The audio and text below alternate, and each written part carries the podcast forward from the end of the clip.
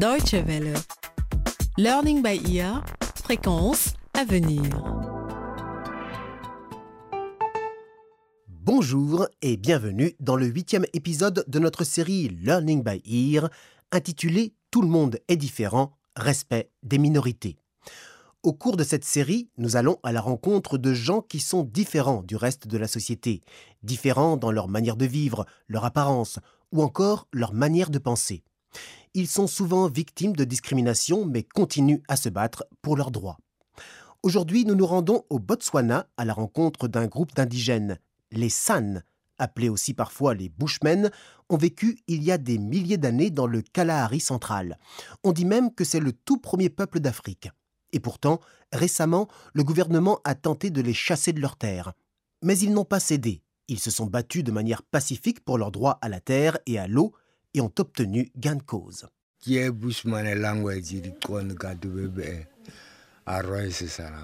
Mon nom est Roy Cézana et j'ai plus de 60 ans. Je suis né ici dans le Kalahari, tout comme mon grand-père, mon père et mes frères. La terre sur laquelle nous vivons est belle, avec des espaces plats et ouverts. Le plus beau, c'est pendant la saison des pluies, car il y a beaucoup de fleurs. Vous, les gens de la ville, vous avez des centres commerciaux où vous pouvez acheter tout ce que vous voulez. Moi, je peux trouver tout ce dont j'ai besoin ici dans la brousse. Je peux cueillir des racines si j'ai faim ou des melons. Et je peux chasser. Roy nous montre fièrement l'endroit où il vit. Cette petite colonie de cabanes au milieu du parc national du Kalahari central porte le nom de Molapo. Roy reçoit dans sa cabane, faite de bois et de branches, et dont le toit est en paille. Il est heureux de pouvoir vivre de nouveau ici, au prix d'un combat long et difficile. En 1997, les habitants du parc national ont été délogés de force.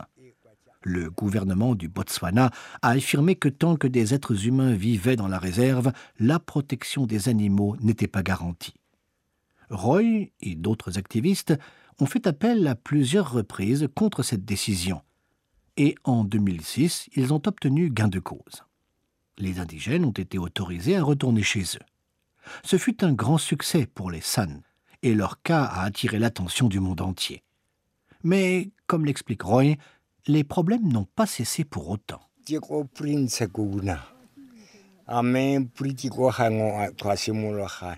Bien que la Cour ait reconnu juridiquement que nous étions autorisés à vivre sur nos terres, le gouvernement a continué à nous importuner. Nous sommes des chasseurs, mais il n'y a pas grand-chose à chasser ici. Ils nous ont donc promis des permis de chasse spéciaux, mais ils ne nous les ont jamais donnés. Ils ne nous fournissent même pas les services de base tels que l'eau. On a fini par en obtenir, entraînant de nouveau le gouvernement en justice.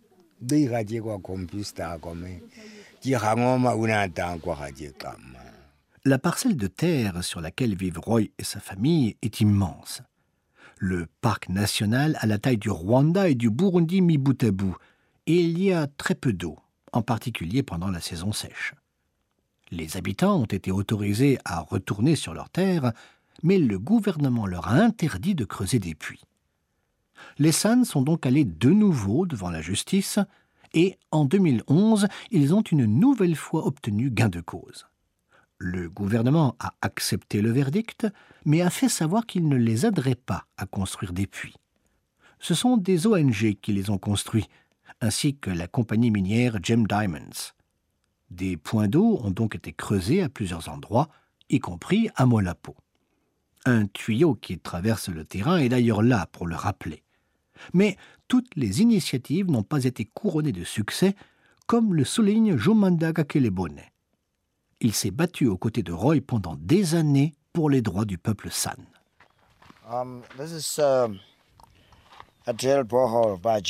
C'est le trou foré Gem Diamonds l'an dernier.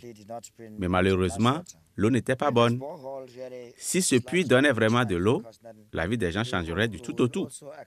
Ceux qui ont quitté la réserve reviendraient et personne n'aurait plus de problèmes pendant la saison sèche. Quatre trous ont été forés dans le parc national, mais un seul donne de l'eau potable. Or, il se situe à plus de 100 km de Molapo, beaucoup trop loin pour les habitants de la colonie. Ils doivent donc continuer à faire des réserves d'eau pendant la saison des pluies pour ne pas en manquer au cours de l'année. Stilo Tekiso fait une pause, assis par terre, près du trou de forage à Molapo. Il est en train de construire une barrière autour d'un champ pour éviter que les animaux ne mangent les récoltes. Comme la plupart des habitants de Molapo, Stilo porte un t-shirt et un pantalon et non les habits traditionnels. Stilo était chasseur dans le passé. Depuis, le gouvernement a rendu la chasse illégale. Mais au moins, il a pu revenir vivre ici après avoir été délogé de force. La vie était très difficile pour moi. Je ne connaissais pas l'endroit où on m'avait logé. Quand je suis ici, je peux sortir, cueillir des racines ou planter des fruits et des légumes pour les manger. Mais là-bas, ce n'était pas possible. Stilo et sa femme, Motahadi Mowaputi, apprécient la vie traditionnelle. Et pour eux, leur avenir est ici, à Malapo, avec trois de leurs quatre enfants. Ils étaient très contents quand la cour les a autorisés à revenir habiter sur leur terre. Ils ont enfin pu quitter New l'endroit où on les avait logés. Motahadi fait la causette, assise par terre devant une cabane avec d'autres femmes de la colonie. Elle est un peu mélancolique. Le mode de vie à Cady était différent et c'était difficile pour moi. C'est pour ça que je suis revenue ici. Une seule de mes enfants est restée là-bas. Elle me manque beaucoup, mais je ne sais pas comment la faire revenir ici. Moins de la moitié des gens qui ont été déplacés de force sont revenus dans le parc national. La plupart de ceux qui ont réinvesti les lieux sont des personnes âgées et des enfants en bas âge. La fille de Stilo et de Motahadi, elle, a 18 ans et elle est toujours à Cady. Pourquoi a-t-elle décidé de rester dans l'un des trois camps de relocalisation? Le meilleur moyen de le savoir, c'est de lui demander. Le trajet qui mène jusqu'au village, en dehors du parc national, dure six heures. Ici, le gouvernement a mis en place des infrastructures, un hôpital, des écoles et des maisons pour les autorités. Les San, eux, vivent dans des cabanes traditionnelles. C'est dans l'une de ces cabanes que se trouve Bancanetti Stilo. Elle habite ici avec sa grand-mère depuis un an. La jeune fille marmonne, gênée qu'un jour elle voudrait retourner dans son village, Molapo. En disant cela, elle n'est pas très convaincante. Et si elle ne parle pas beaucoup, elle explique tout de même que tous ses amis vivent ici, à New Cady. L'histoire de Bancanetti et de sa famille révèle les problèmes qui menacent actuellement la vie et la culture des San. Il est très difficile d'adapter le mode de vie des chasseurs-cueilleurs à la modernité. À Cady, les San de Molapo ont fait l'expérience d'un nouveau mode de vie. Ils sont allés à l'école, se sont habitués à avoir de l'eau courante chez eux et à acheter des épices dans un magasin. Mais ils sont nombreux à avoir très mal vécu ce changement.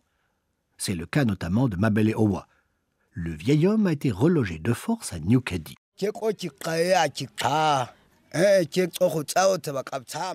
J'étais chasseur.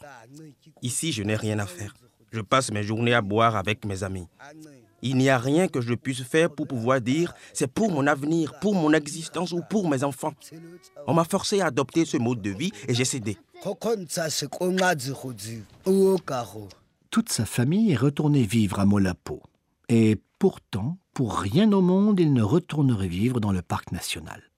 Mabele est alcoolique.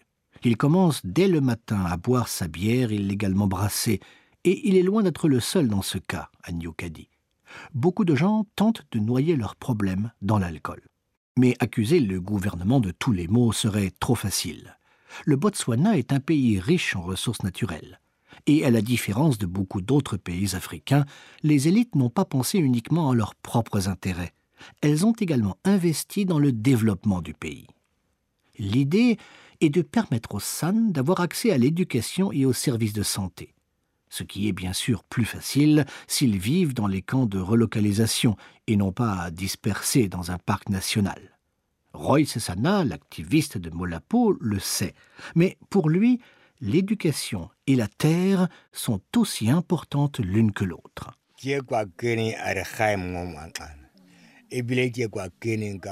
Je voudrais voir mes petits-enfants vivre et mourir ici. C'est pour cela que nous avons besoin d'écoles ici. Des écoles où les cours auraient lieu dans notre langue. Il faut qu'on leur enseigne notre propre culture. Et les week-ends, leur mère leur montrerait les activités culturelles et leur père leur apprendrait à chasser. Nous ne voulons pas perdre notre culture. C'est très important pour nous. Roy aimerait que ses enfants puissent connaître les deux mondes, celui qui se trouve dans le parc national et celui qui est à l'extérieur. Ensuite, ils pourront décider où et comment ils veulent vivre. L'activiste sexagénaire va continuer à se battre pour qu'ils aient ce choix, comme il l'a fait tout au long de sa vie. Les peuples opprimés doivent se lever et se battre pour leurs droits. La terre est quelque chose de très important. C'est comme votre mère ou votre père. C'est là où vous êtes né, là où vous avez grandi. C'est ce qui fait que vous êtes ce que vous êtes.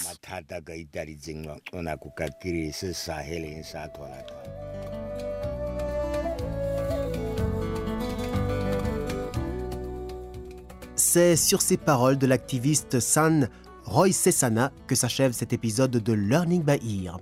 C'était un reportage au Botswana signé Adrian Krisch dans le cadre de notre série consacrée aux minorités qui méritent tout le respect. Si vous voulez écouter les autres épisodes de cette série ou d'autres feuilletons Learning by Ear, rendez-vous sur notre site internet dw.de/lbe. Ne manquez pas notre prochain épisode. Au revoir et à très bientôt.